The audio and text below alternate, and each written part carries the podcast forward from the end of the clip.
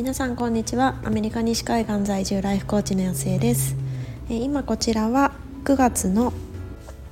6日の水曜日の朝の10時半になったところです。いよいよ今日から私たちの地域でも学校が始まってで子どもたちはあのファーストデーオブ、えファーストグレーダーとセ、えっと、サードグレーダーということで、まあ、あの写真を撮って始業式がないのでです。であの行ったんですけれどもなんか息子はあのスクールバスで行ってるんですよね。そうしたらたまたまなんかあのバス遅いねっていう風に言っていてであやっと来たって言って止まったらなんか中から出てくるんですよ人が普通誰も出てこないから何？ってなったらなんとそのこの市市のところの教育委員会のあの教育あの委員長がまさかなぜかこう息子の乗るバスに乗っていてでなんかこう急に出てきたからでもなんかやっぱりその教育委員長ってあのメールとかで顔写真が毎回毎回載ってるのでみんな認識してるんですよね。だからみんなびっくりしてキャーみたいな感じであなんかちょっとこうちょっとしたスターが来たみたいな感じで なんかお母さんとかお父さんとかがなんかすごい歓声上げててあなんかこういう、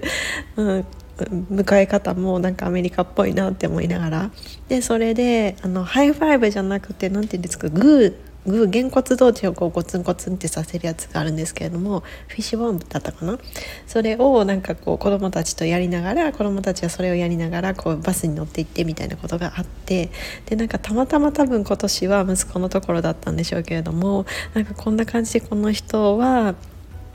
毎年毎年こうやってあの新学期新学年を迎え入れてるんだなってなんかこうお祭りみたいでやっぱりいいなっていうふうに思った朝でした。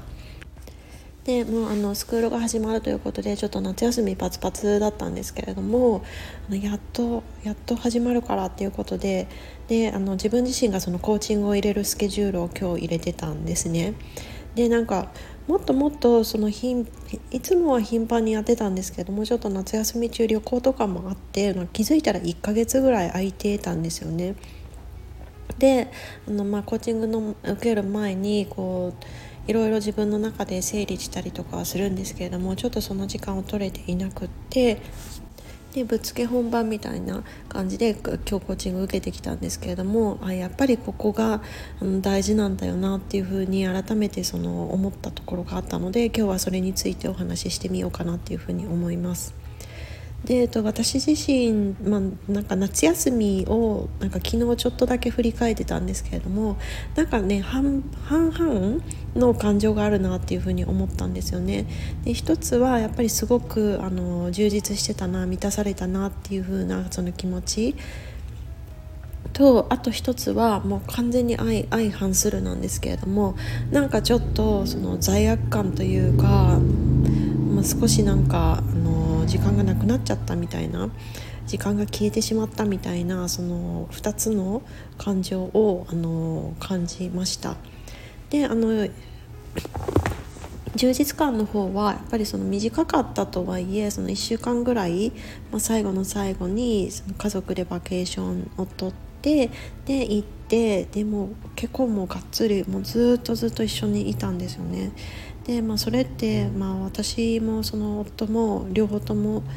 仕事をしているっていうのもあるし子どもたちは子どもたちでやっぱりこういろいろ忙しい、まあ、なんか習い事とか特に息子です息子ですよね。ジムナスティックスに週に4日間4時間も行ってるのでもう学校の時はそのもちろん学校行ってからなんでほとんどこう家にいない寝る時がいないみたいな感じの生活をしている子なので、まあ、夏休み中の間は、まあ、学校の時間がないので、まあ、ジムナスティックだけなので比較的いるとはいえでもやっぱりこうずっとこうべったり一緒にいるっていうことはなかなかなくなってきた年年齢になってきたのでなんかこうずっと一日中家族が一緒にいてで3食全部こう家族で一緒に食べてでいろんな話をしてでくっついてみたいな感じはやっぱりこう特別な時間だなやっぱりその旅に出たからこその時間だったなっていうふうに、まあ、それを最後の最後でできたっていうのが、まあ、やっぱりその充実感につながってるなっていうふうに思いました。でもう一つのその相反するっていうところなんですけれどもやっぱりその私自身がそのパートタイムを始めたことによってで、まあ、ちょっと時間がかなりその限られていたっていうところがあるんですよね。でもっともっとその夏休みだったからこそっていうところがやりたいことをまいっぱいこうリストアップしてたんですけれども、まあ、もちろんそれってなんかチェックルチェックリスト的にあこれやったこれやったっていう風に、まあ、あのチェックリストは埋まってはいるんですけれどもでも例えばそのピッコボールとかえっと、スタンドアップサーフィンとかだったらもうちょっとその1回2回とか数回とかじゃなくってもっともっとその一緒に行きたかったなとかスタンドアップサーフィンであれば、まあ、1回1回ちょっとあの時間も短かったのでででかつ近場だったからもうちょっとあっちにも行ってみたかったなとかこういうこともやってみたかったなとかそのスタンドアップサーフィンの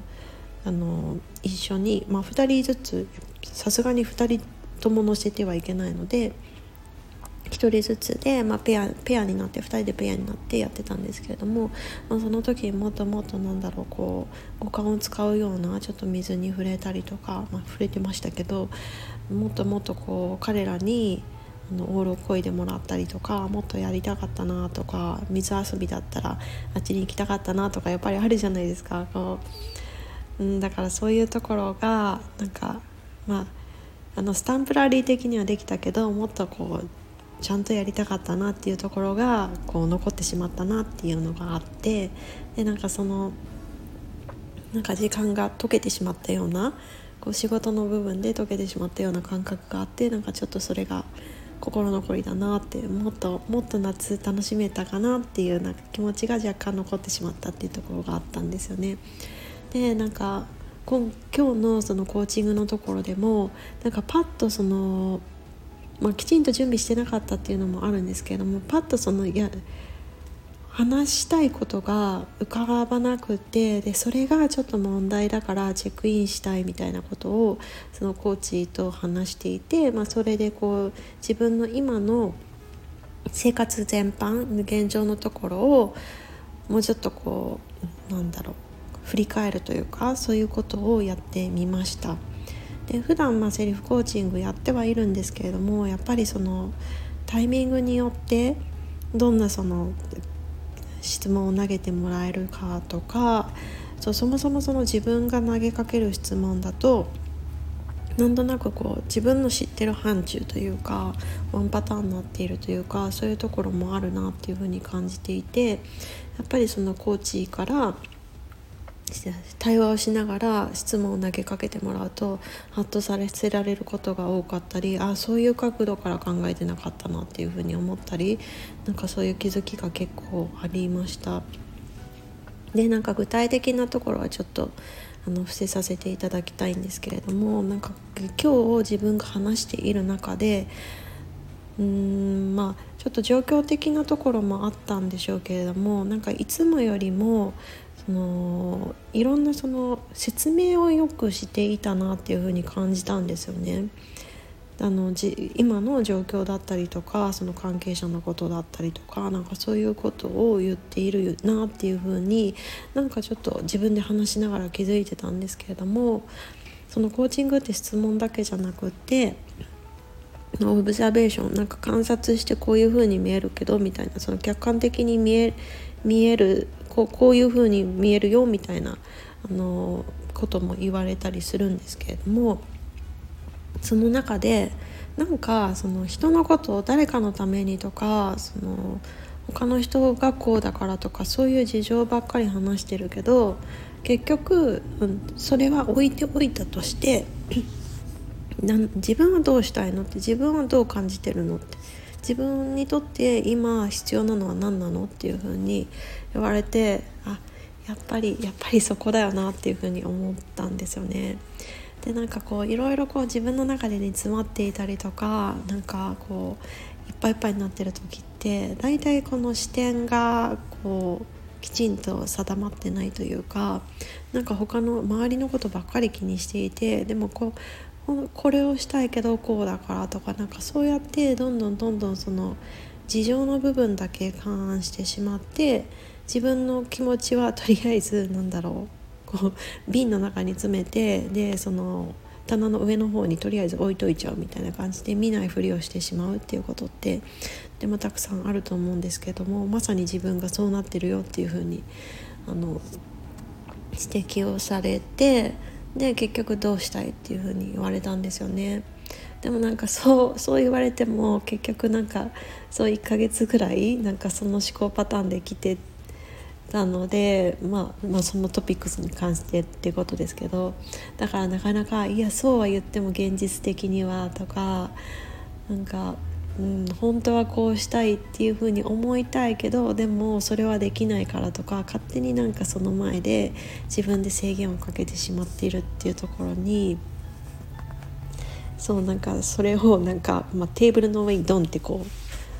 乗せさせられたみたいな感じでああ私それやってるなっていう風に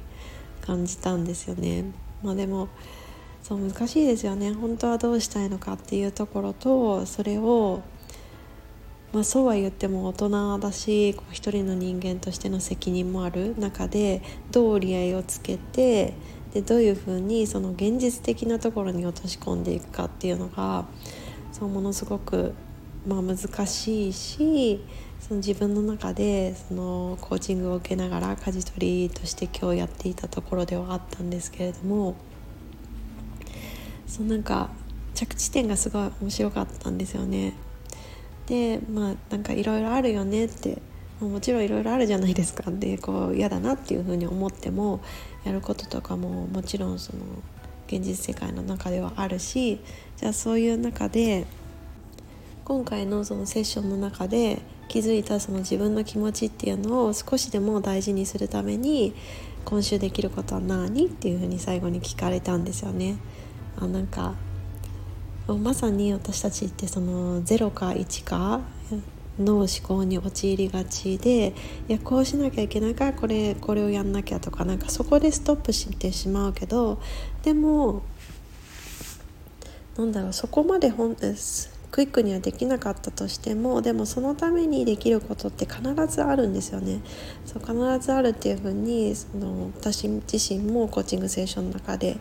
あの信じてますっていうのをクライアント様のに伝えようとしているし自分のその実生活の中でもやっぱり体現してないとそれってそのコーチとして言葉の重みがね全然なくなってしまうと思うので意識しているところではあるんですけれどもだからそのちょっとでもいいって一つでもいいっていうふうに思ったら必ずある。じゃあそれを何だろうっていう話っていうところを突き詰めて考えてなんか自分なりにこう思ってもなかったんですけどもそうコーチングってすごい面白いなと思うのがもともと頭で考えていたりとかこうこの時はこういうもんだよねみたいなそういう枠を取っ払ったところから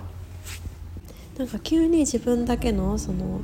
答えが見つかるっていうのがすごく面白いなっていうふうに思う瞬間でもあるんですけれどももう今回も本当にそんな感じでこうなんだろうパッとこう思い浮かんだひらめいたみたいなところが、うん、そういう表現の方が合ってると思うんですけれどもなんかそんなものが浮かんできてでなんかそれを考えただけでなんかちょっと冷静な気分になったりとかなんか胸のところにつっかえてたものがちょっとこう軽くなったりとかなんかそういう風に感じたのでまあ、1週間その自分なりに見つけたアイディアっていうのを試してみようかなっていうふうに思っているところです。ということでやっぱりこういろいろ本当にこの1時間ぐらいこっちと話してたんですけれどもやっぱりそのね周りがどうこうとか状況的にこうだからとか現実的なところではあの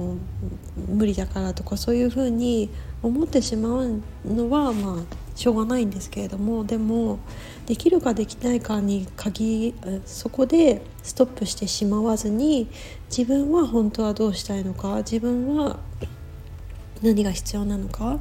なんかそういうこう自分目線のところって置き去りにしたらやっぱりこううまくいかないんだなっていうことを改めて感じたっていうあのセッションでした。ということで、えっと、今回は今日コーチングセッションを受けてきてでやっぱりあのここが大切なんだなっていうふうに思ったその自分目線というところをお伝えしてみました。どなたかの考えるきっかけになっていたら嬉しいなっていうふうに思います。ということで今日も皆さん素晴らしい一日にしていきましょう。